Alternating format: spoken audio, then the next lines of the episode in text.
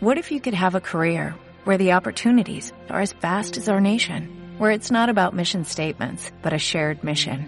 At U.S. Customs and Border Protection, we go beyond to protect more than borders, from ship to shore, air to ground, cities to local communities. CBP agents and officers are keeping people safe. Join U.S. Customs and Border Protection and go beyond for something far greater than yourself. Learn more at cbp.gov/careers. Lectura del libro del profeta Ageo. El día 21 del séptimo mes del año segundo del reinado de Darío, la palabra del Señor vino por medio del profeta Ageo y dijo, Diles a Zorobabel, hijo de Piel, gobernador de Judea, y a Josué, hijo de Josabat, sumo sacerdote y al resto del pueblo ¿Queda alguien entre ustedes que haya visto este templo en el esplendor que antes tenía? ¿Y qué es lo que ven ahora? ¿Acaso no es muy poca cosa a sus ojos? Pues bien, ánimo Zorababel, ánimo Josué, hijo de Yosadac, sumo sacerdote, ánimo pueblo entero, manos a la obra, porque yo estoy con ustedes, dice el Señor de los ejércitos, conforme a la alianza que hice con ustedes cuando salieron de Egipto. Mi espíritu estará con ustedes, no teman. Esto dice el Señor de los ejércitos. Dentro de poco tiempo conmoveré el cielo y la tierra, el mar y los continentes. Conmoveré a todos los pueblos para que vengan a traerme las riquezas de todas las naciones y llenaré de gloria este templo. Mía es la plata y mío es el oro. La gloria de este segundo templo será mayor que la del primero, y en este sitio daré yo la paz, dice el Señor de los ejércitos. Palabra de Dios.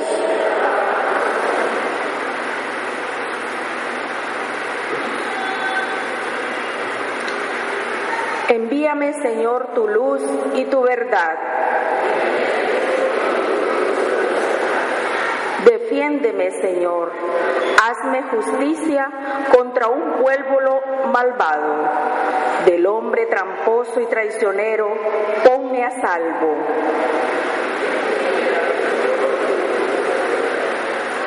Si tú eres de verdad mi Dios, refugio, ¿por qué me has rechazado? ¿Por qué tengo que andar tan afligido? Viendo cómo me oprime el adversario. Envíame, Señor, tu luz y tu verdad, que ellas se conviertan en mi guía y hasta tu monte santo me conduzcan, ahí donde tú habitas.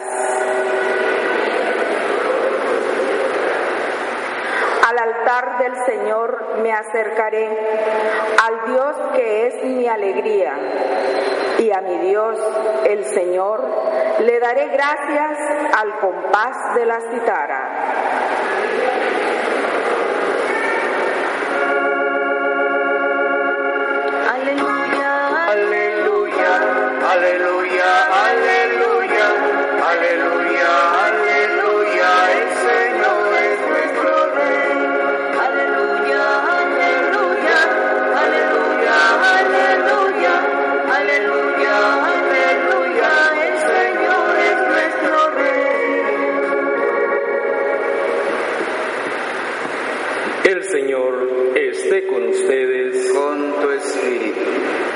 Proclamación del Santo Evangelio según San Lucas. Gloria a ti, Señor.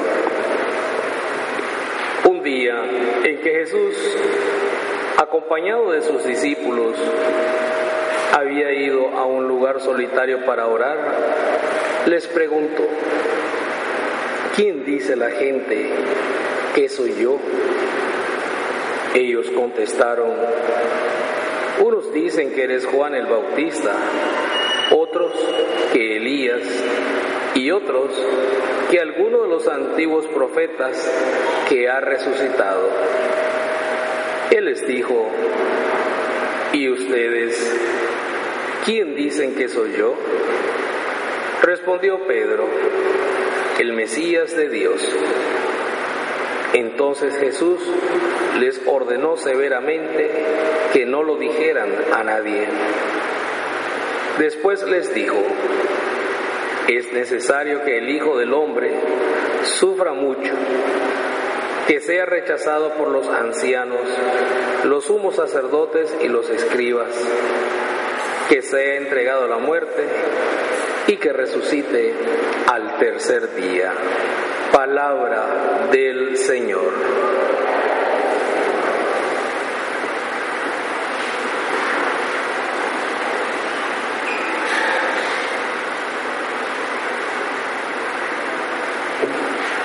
En la primera lectura de la liturgia de la palabra de este viernes de la vigésima quinta semana del tiempo ordinario, el Señor, a través del profeta Ageo, nos invita a saber aprovechar el tiempo, a saber vivir el momento presente, a ponernos manos a la obra y dejar de estar llorando por el pasado y a construir el presente. La mejor construcción cristiana es la de la catequesis, la de la formación cristiana. ¿Cómo podremos nosotros ser discípulos de alguien a quien conocemos? Solamente formándonos. Muchos de ustedes, padres de familia, abuelos, o inscriben o recomiendan a sus hijos o a sus nietos a un determinado colegio o profesor y dicen, mira, matricular chavalo en tal lugar porque ahí da clase fulano o mengano y ese es buen maestro porque lo conoce. Pues igual, ¿cómo podremos nosotros ser alumnos o discípulos de Jesús si no le conocemos? Para ustedes, dice nuestro Señor, ¿quién soy yo? ¿Quién dicen ustedes que soy? Necesitamos conocerle. Y por eso, insisto, la mejor construcción cristiana es la de la catequesis. La importancia de la catequesis para un verdadero conocimiento de Jesucristo. Ya nos lo indica muy claramente el catecismo de la Iglesia, numerales específicos que nos invitan a valorar este aspecto fundamental en el discipulado de Jesús. Conocer al Señor para amarle, conocer al Señor para colocarnos, repito, en esa escuela de discipulado, para entender muy bien qué aspectos son los que deben ir formando parte de nuestro seguimiento de Cristo y aspectos, como he dicho al comienzo, este aprovechamiento del tiempo, este saber vivir el momento presente. El pueblo que regresa de la esclavitud de Babilonia tiene la oportunidad de reconstruirse en su identidad como pueblo, pero también de reconstruirse en su identidad religiosa. Y entonces viene y dice, ¿quién vivió en la época pasada para que dé testimonio de la construcción del templo, del esplendor del templo? Se va a construir un nuevo templo. Muchas son las tareas que hemos de realizar para presentarnos ante nuestro Padre Dios con las manos llenas de fruto. La Sagrada Escritura nos enseña en la primera lectura de hoy que todo tiempo, todo tiene su tiempo y su momento. Las circunstancias y los acontecimientos de la vida forman parte del plan divino. ¿Acaso no se lamentó el pueblo de Israel haber vivido la experiencia del destierro de Babilonia? No cabe duda que fue una experiencia dolorosa. Sin embargo, en ella y a través de ella, el Señor estaba manifestando su obra. Hay veces en las que el hombre no acierta a comprender ese querer de Dios sobre sus criaturas y no encuentra el tiempo oportuno para cada cosa.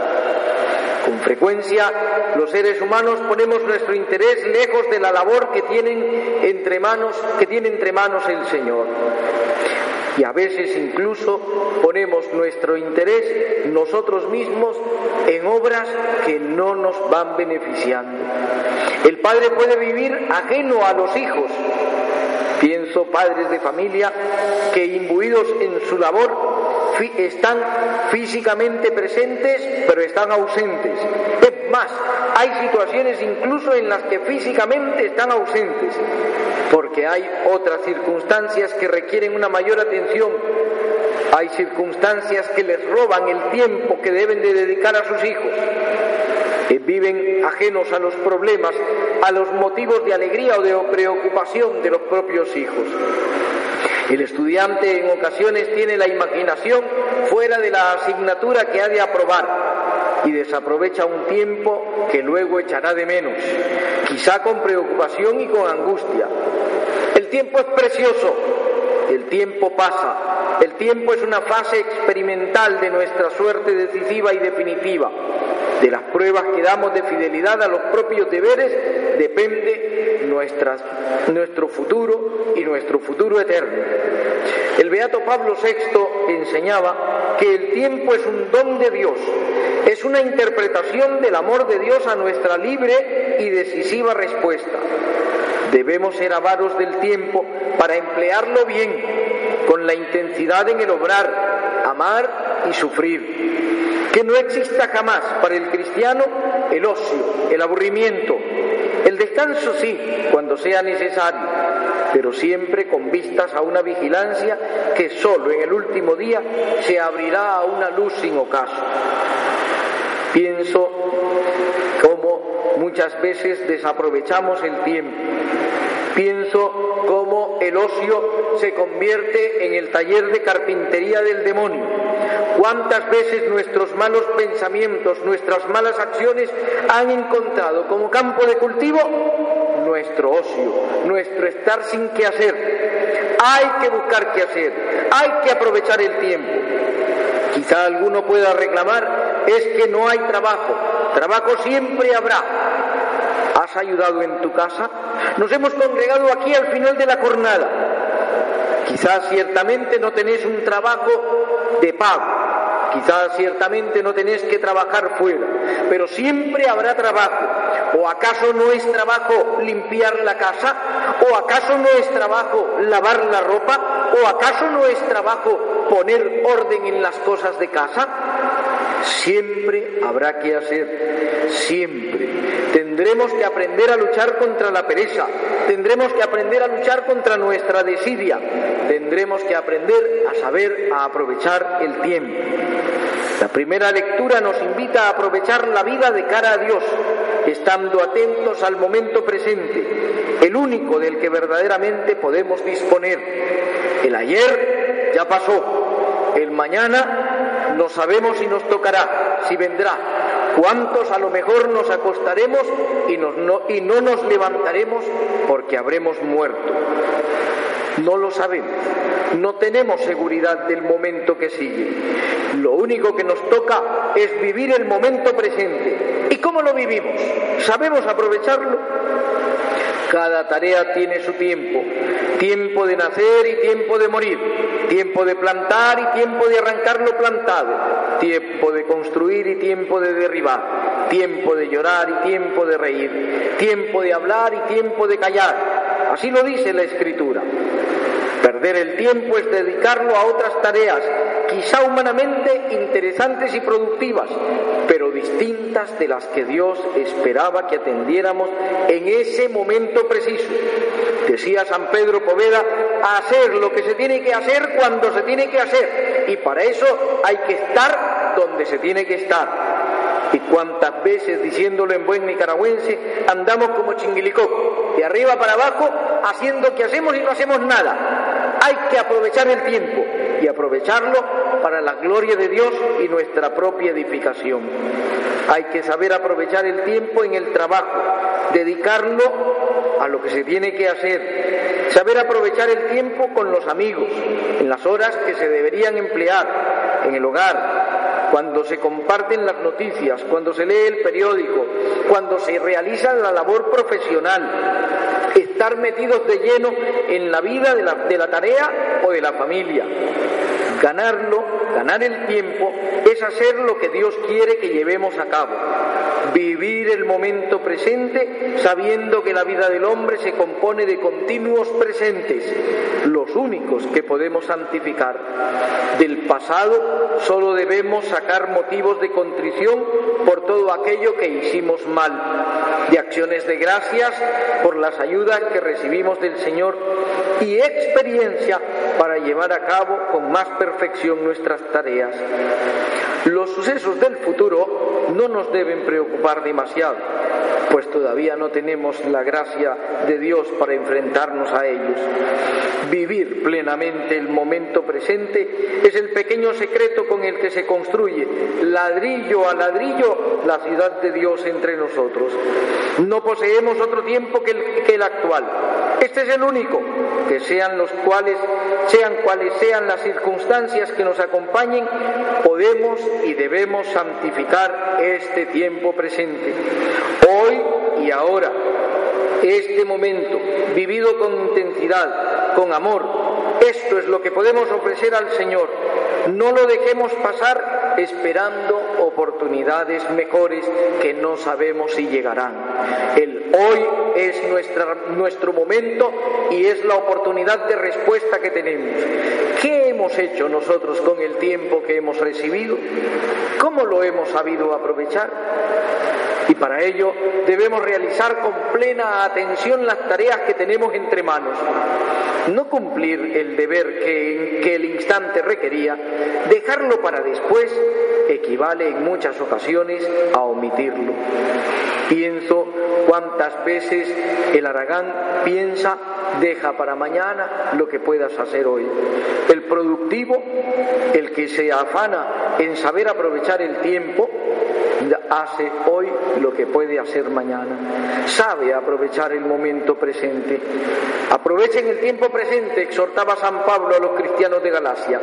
Y para esto necesitaremos someternos a un orden en nuestros quehaceres y cumplirlo. Así, venciendo la pereza de un modo habitual, podremos ayudar a los demás y contribuiremos a elevar el nivel de la sociedad entera y de la creación mediante nuestro trabajo diario, cualquiera que sea. Perezoso no solo es el que deja pasar el tiempo sin hacer nada, sino también el que realiza muchas cosas pero rehúsa llevar a cabo su obligación concreta. ¿Se imaginan ustedes a la señora encargada de cocinar los alimentos dedicada a revisar cómo se ha lavado la ropa o a estar afanada si los muebles de la sala están en su correspondiente lugar? Está haciendo, sí, pero ha llegado el momento de la comida, no habrán alimentos para servirse porque el tiempo no se ha sabido aprovechar. Nosotros lo sabemos aprovechar, hacemos lo que tenemos que hacer. El perezoso puede incluso ser amigo de los comienzos, pero su incapacidad para un trabajo continuo, profundo, organizado, ordenado, le impide poner las últimas piedras, acabar bien lo que ha comenzado. San José María decía, el que es laborioso aprovecha el tiempo, que no solo es oro, es gloria de Dios. Hace lo que debe y está en lo que hace no por rutina ni por ocupar las horas, sino como fruto de una reflexión atenta y ponderada. Vivir el hoy y el ahora nos llevará a estar atentos a lo que tenemos entre manos con el convencimiento, muchas veces actualizado, de que se trata de una ofrenda para el Señor. Y es que sí, hermanas, hermanos, nuestro tiempo es tiempo para la gloria de Dios, es tiempo para santificarlo y santificarnos a través de las obras que realizamos. Ese trabajo, esa labor que, que estamos llamados a hacer cuando se debe, en el momento que se debe, es trabajo santificarse, para santificar, trabajo que nos hace santos, trabajo que es santo, trabajo que, por el cual podemos hacer santos a los demás. Estar pendientes del momento actual nos alejará de inútiles preocupaciones hacia enfermedades, desgracias o trabajos que aún no se han presentado y que quizá nunca lleguen a ser realidad. Un sencillo razonamiento sobrenatural los haría desaparecer, puesto que estos peligros no son actuales y estos temores todavía no se han verificado. Es obvio que no tienes la gracia de Dios necesaria para vencerlos y para aceptarlos. Si nuestros temores se verificasen, entonces no nos faltará la gracia divina. Y con ella lo que se tiene que hacer es saber corresponder a la misma gracia para alcanzar la victoria y la paz. Es natural, dice el santo, que ahora no tengas la gracia de Dios para vencer unos obstáculos y aceptar unas cruces que solo existen en tu imaginación.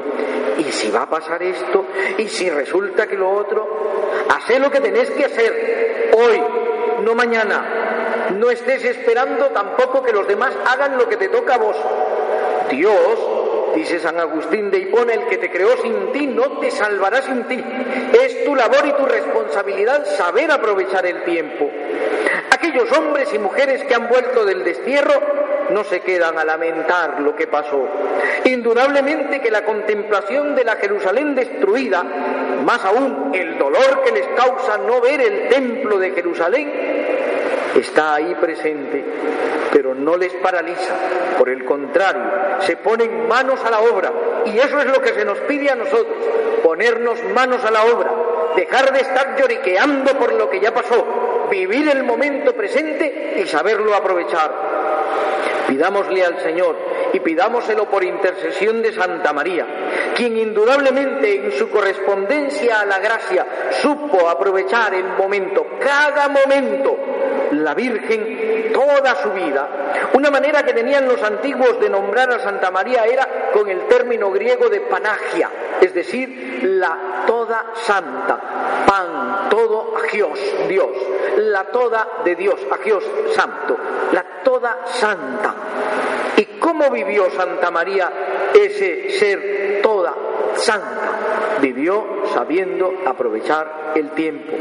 Pues a ella, a nuestra Madre del Cielo, hemos de pedirle que nosotros sepamos también aprovechar el tiempo, que sepamos vivir el momento presente, que significa cargar con él decididamente para santificarlo y eludir muchos pesos innecesarios y tantas veces muchos más duros de llevar. Lo importante, lo que está en nuestras manos, es vivir con fe y con intensidad el momento presente. Portate bien ahora, sin acordarte del ayer que ya pasó y sin preocuparte del mañana, que no sabes si llegará, dice San José María. Portate bien ahora. ¿Cómo lo estamos viviendo? Siempre pienso en tantas personas que hablan acerca del fin del mundo y en tantas personas que les gustaría ver al Señor. Gentes que andan detrás de apariciones o visiones de aquí o de allá. Y pienso cuántas veces a algunos les he dicho, ¿te gustaría ver al Señor? Sí, claro que sí inmediatamente, con cierta malicia, también he preguntado, ¿te gustaría que el juicio final fuese ya? No, no, no, no, no, espérese un momento. Quizá detrás de esa respuesta esté una falta de aprovechamiento del tiempo. Vivamos bien el momento presente, hermana, hermano. Vivámoslo. Aprovechemos el hoy, aprovechemos el ahora para nuestro bien y para la gloria de Dios.